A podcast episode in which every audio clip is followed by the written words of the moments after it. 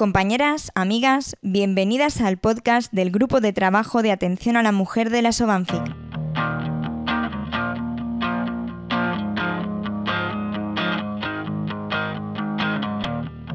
Tradicionalmente, la ciencia y la investigación se han centrado en la salud del hombre. Ya es hora de que hablemos de la salud de la mujer.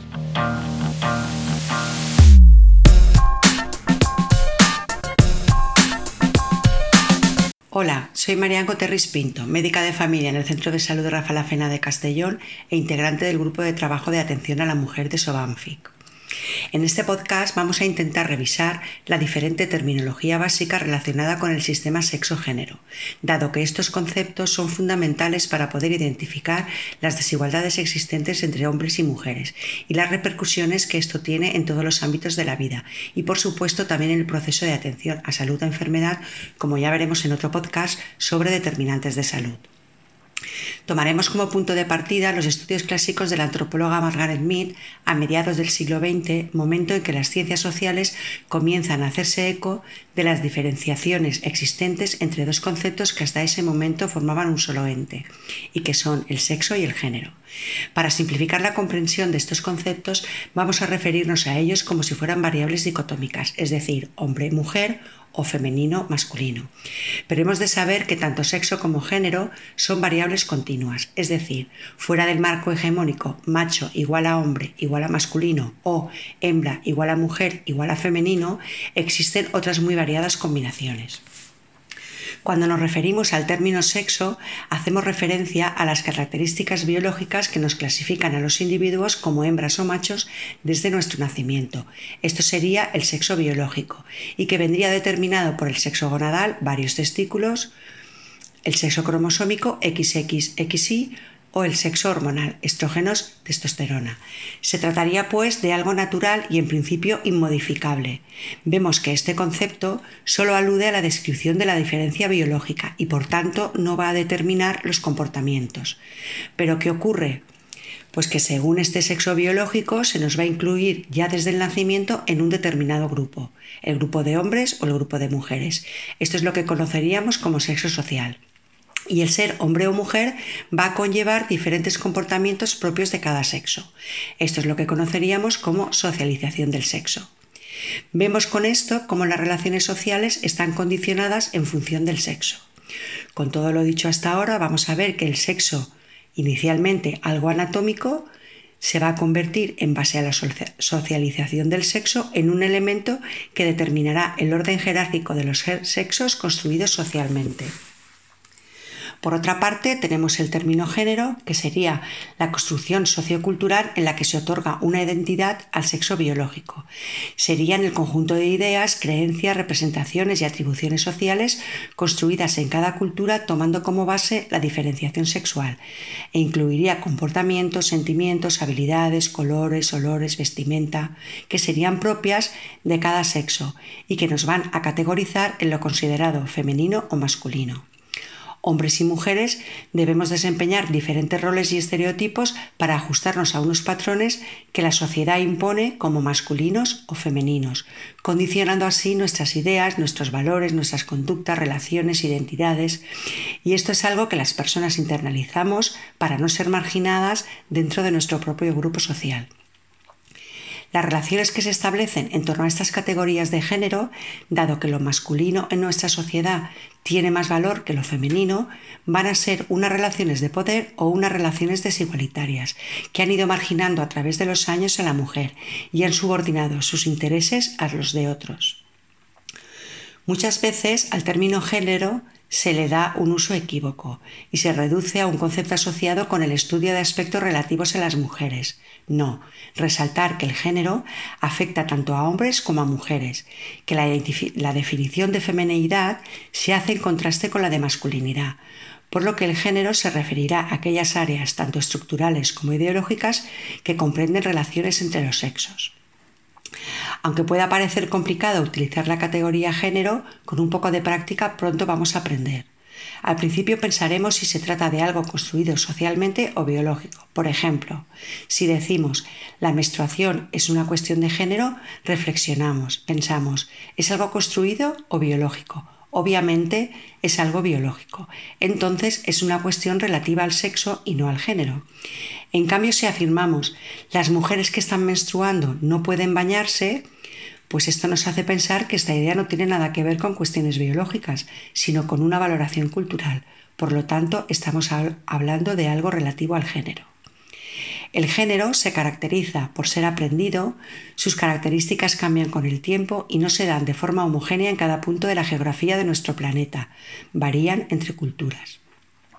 El género social sería el conjunto de normas diferenciadas para cada sexo, elaboradas por la sociedad en función de las necesidades y que son impuestas a los individuos desde el nacimiento como modelo de identificación.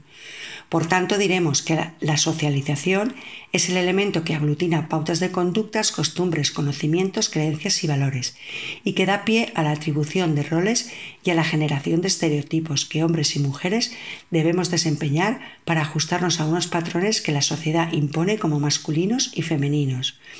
Esta socialización ya hemos visto que es una socialización diferencial, ya que nos considera a hombres y a mujeres como personas diferentes y por tanto nos vamos a encontrar con diferentes oportunidades. Nacer hombre, ¿qué implicaría? Pues implicaría ser fuerte, invulnerable, tener emotividad contenida, escasas necesidades afectivas y mayor iniciativa. Al hombre se le sitúa expuesto a retos y desafíos. Nacer hombre sería mostrar una autoestima básica desvirtuada, desapego emocional, afectividad inhibida, seguridad personal exigida, autoexigencia incorporada, resistencia al estrés disminuida, incapacidad empática y bajo umbral a la frustración. Sin embargo, nacer mujer implicaría ser el sexo débil y secundario, ser vulnerable, tener emotividad expresa, grandes necesidades afectivas y una menor fuerza física y capacidad. Nos va a situar expuestas a peligros en mayor medida. Nacer mujer sería mostrar una autoestima básica reforzada, una emocionalidad integrada, una afectividad asumida, seguridad personal cuestionada, margen de error admitido, dependencia aceptada, capacidad empática y resistencia al estrés. Ahora vamos a definir los conceptos que hemos introducido antes, que son estereotipo y roles de género. Los estereotipos son imágenes preconcebidas que tenemos de las personas guiadas por una característica común, en este caso el sexo, sin tener en cuenta la individualidad. Cabe señalar que el origen de los estereotipos es sobre todo emocional, que se realiza su transmisión mediante el boca a boca de generación en generación. No necesita, pues, de mecanismos formales y constatables para su existencia y continuidad a través de la historia. Al hombre se le exige una demostración continua de su condición, se ha de comportar como se espera de él, y al mismo tiempo subestimar lo que se considera femenino y rechazar la homosexualidad, o bien de forma clara o de forma encubierta, como por ejemplo a través de chistes. De la mujer, de la mujer no se espera mucho, en todo caso ser para otros, escuchar, cuidar, querer sin exigir, ni poder optar a metas propias. Tenemos derecho a equivocarnos porque se espera que lo hagamos. Los roles de género sería lo que expresa el comportamiento que en una sociedad en concreta se espera de una persona en razón de su sexo. Por ejemplo, los roles asignados a tradicionalmente al hombre son los que se ocupan de las tareas productivas enmarcadas dentro del ámbito público y donde se sostiene el sistema económico, político y social, lo que conlleva un sistema de reconocimiento y valoración de su trabajo, es decir, remuneración económica y prestigio social. Por otra parte, los roles asignados tradicionalmente a las mujeres, que se enmarcan en el ámbito doméstico, abarcarán las tareas de mantenimiento del hogar y tareas de cuidados. Y aunque evidentemente el ámbito privado o doméstico es muy importante, pues es donde desarrollamos nuestra inteligencia emocional, siendo además el pilar fundamental del sostenimiento de la sociedad, pues este no está reconocido socialmente.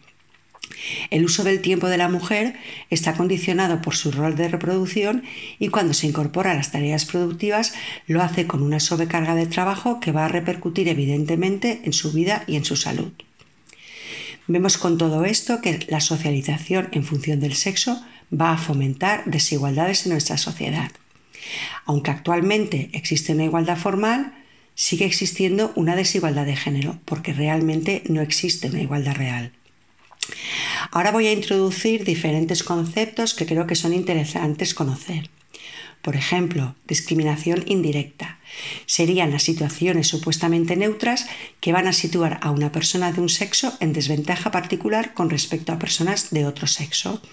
Esto explicaría por qué, el por qué si más del 54% del estudiantado universitario y de másteres son mujeres, cuando hablamos a nivel de profesorado y más aún a nivel de rectorado, pues encontramos una mayor proporción de hombres.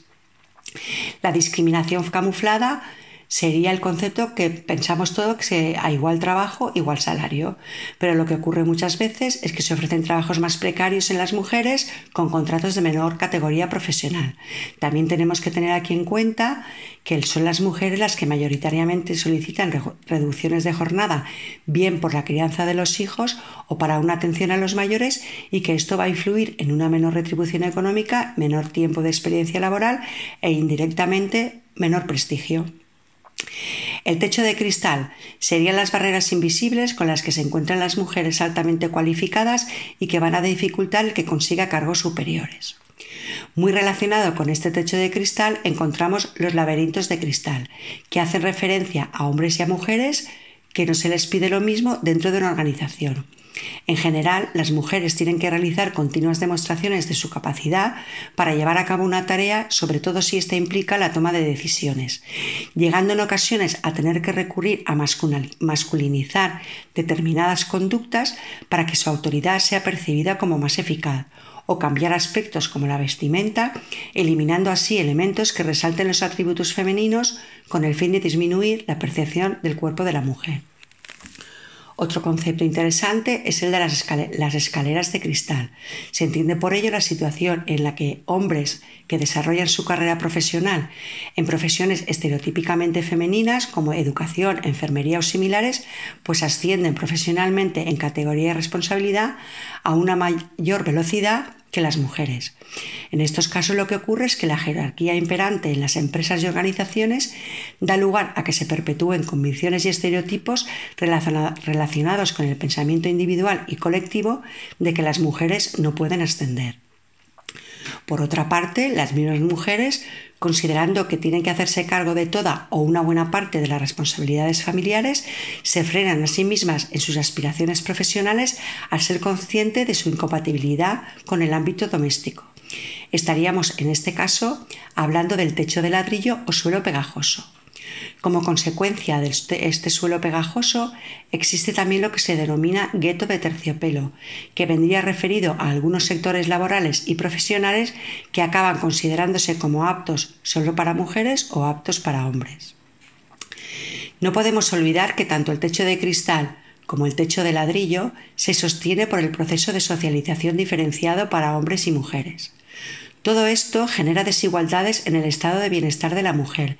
Si aquí añadimos el trabajo de cuidados y la situación de crisis actual, podremos entender por qué nos encontramos ahora con el fenómeno conocido como feminización de la pobreza.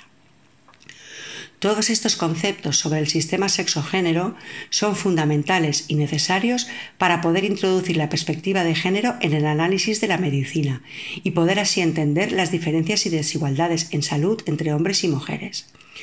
Una correcta formación en género nos va a capacitar, en primer lugar, a una mejor atención en los procesos de salud de enfermedad y, en segundo lugar, a aumentar la capacidad de agencia de las mujeres, es decir, a mejorar su forma de percibir, gestionar y sufrir la enfermedad. Debemos saber que estas distinciones en la salud-enfermedad de las mujeres, naturalizadas por las diferencias biológicas, son en realidad construidas socialmente. Y estas distinciones o desigualdades en salud, también llamadas inequidades, tienen una dimensión moral y ética tal y como bien dice la OMS, puesto que son innecesarias, evitables e injustas, y por ello no deben ser toleradas. Muchas gracias, espero que os haya gustado. Si te ha gustado y no quieres perderte ninguno de nuestros podcasts, no olvides suscribirte a nuestro canal y seguirnos en redes sociales.